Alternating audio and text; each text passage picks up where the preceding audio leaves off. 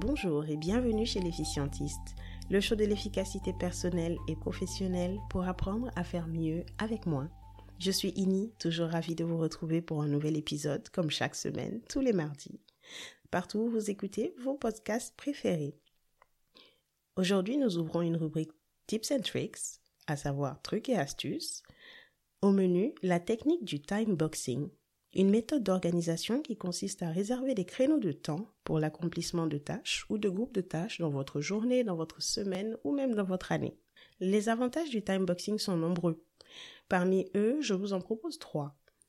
Le fait de se fixer des objectifs proches, donc à la journée ou à la semaine par exemple, va permettre déjà d'être stimulé pour leur réalisation et de pouvoir les atteindre plus facilement. Ça vous permettra aussi de gagner en contrôle sur votre journée. Arrêtez d'être ballotté au gré des tâches et des urgences qui parfois n'en sont pas vraiment. Le troisième et dernier bénéfice, utilisez les dates butoirs à votre avantage. Vous connaissez certainement la loi de Parkinson. Le travail s'étale de façon à remplir le temps disponible pour son achèvement. Grâce aux dates butoirs, vous êtes sûr d'atteindre les objectifs que vous êtes fixés pour vos tâches dans le temps que vous vous donnez pour le faire. Le petit plus de cet épisode, je vous dis en pratique comment moi j'utilise le timeboxing pour réussir à organiser mes journées, mes semaines et atteindre mes objectifs. À tout de suite!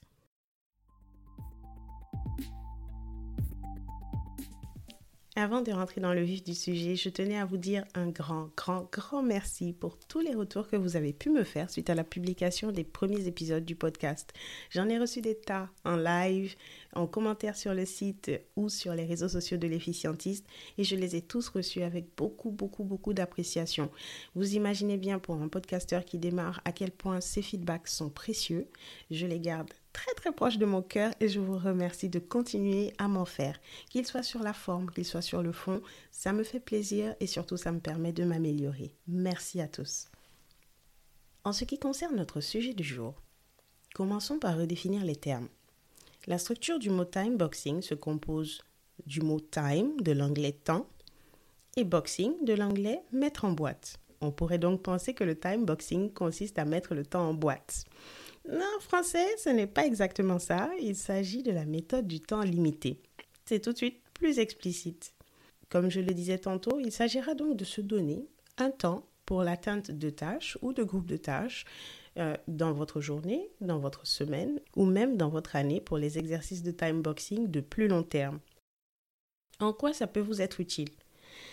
Pour les adeptes du freestyle, il y en a, on vous aime aussi. Cela permettra de commencer votre journée avec un périmètre minimum de choses que vous souhaitez atteindre. Plus question d'être ballotté de gauche à droite au gré des tâches, des urgences qui n'en sont pas ou des choses qui finalement euh, pourraient être reportées ou pourraient être dépriorisées, pour ensuite vous retrouver à la fin de la journée sur les rotules complètement claqués sans avoir l'impression d'avoir atteint quoi que ce soit. Pour les adeptes des to-do list comme moi, c'est peut-être à vous, à nous, que cela sert le plus. Le timeboxing nous permet de mettre un peu de réalisme dans cette liste infinie de tâches qu'on se propose de faire chaque jour ou la veille de chaque jour. On est toujours très ambitieux et ambitieuse, mais ce n'est pas toujours très réaliste. Grâce au timeboxing, on sera bien obligé de mettre un peu de réalisme dans notre journée chargée, de prioriser ce qui doit l'être et ce qui compte vraiment pour l'atteinte de nos objectifs. Je vous renvoie à l'épisode 3 sur la définition d'objectifs SMART les objectifs qu'on aura définis et les sprints qu'on aura définis pour les atteindre sont ceux-là qui sont censés être les plus prioritaires dans l'atteinte de nos objectifs euh, principaux.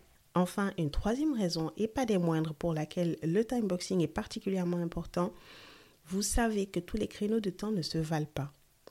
Sans rentrer dans les considérations psychophysiologiques autour de l'horloge biologique, de votre temps de productivité maximale, etc., etc., vous êtes conscient que vous n'êtes pas productif de la même manière à tous les moments de la journée. Si vous ne devez retenir qu'une seule chose de cet épisode, c'est celle-ci. Pour timeboxer comme un pro, commencez par identifier les zones de temps dans lesquelles vous êtes le plus productif. Assez de théorie, passons maintenant à la pratique. En matière de timeboxing, il y a trois écoles.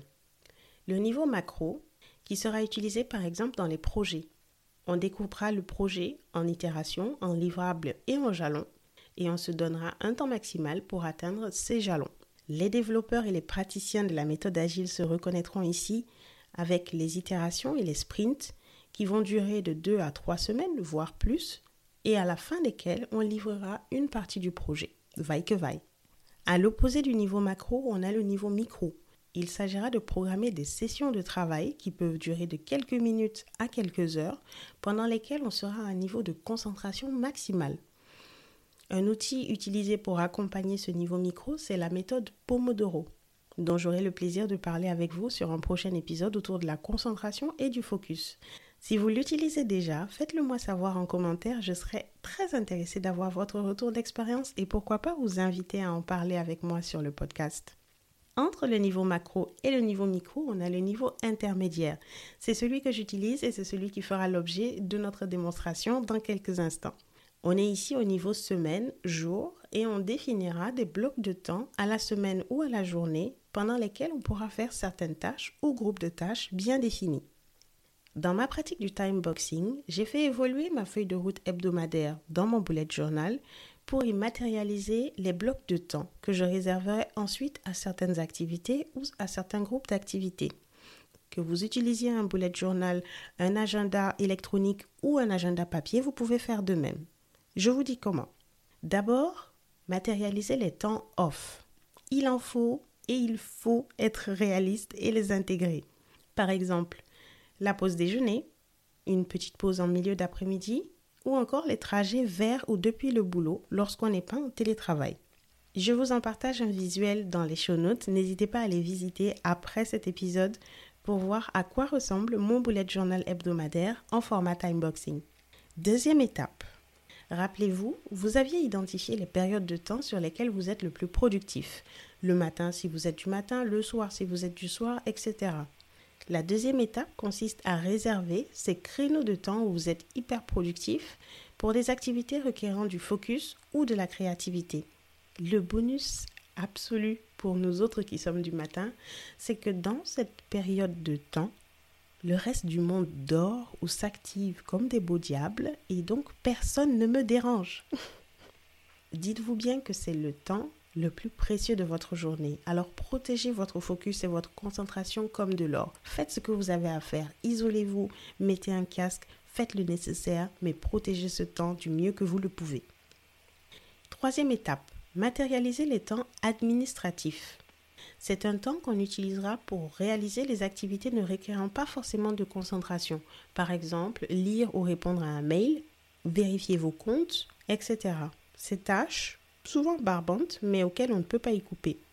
Pour moi, j'y réserve 30 minutes avant les pauses, de 11h30 à midi par exemple, de 16h30 à 17h. Vous me direz pourquoi avant les pauses Il y a deux raisons. La première, ne pas commencer la journée avec ces tâches administratives évite de tomber dans le trou du lapin. Ce sont des tâches qui très facilement peuvent vous prendre toute la matinée ou tout l'après-midi si vous commencez par là.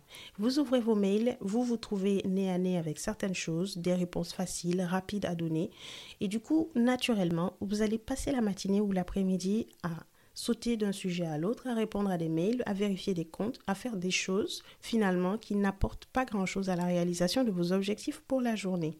C'est pourquoi je préfère les mettre en fin de demi-journée. Le deuxième avantage de les mettre en fin de demi-journée, c'est que je suis obligée de me tenir aux 30 minutes prévues pour leur réalisation. La gestion des mails est certainement un fléau de la productivité de notre ère digitale.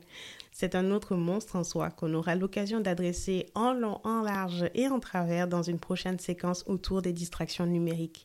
Très probablement à la rentrée, je vous en dirai plus dans les prochains épisodes. Quatrième étape, matérialiser ce que j'appelle les focus obligés.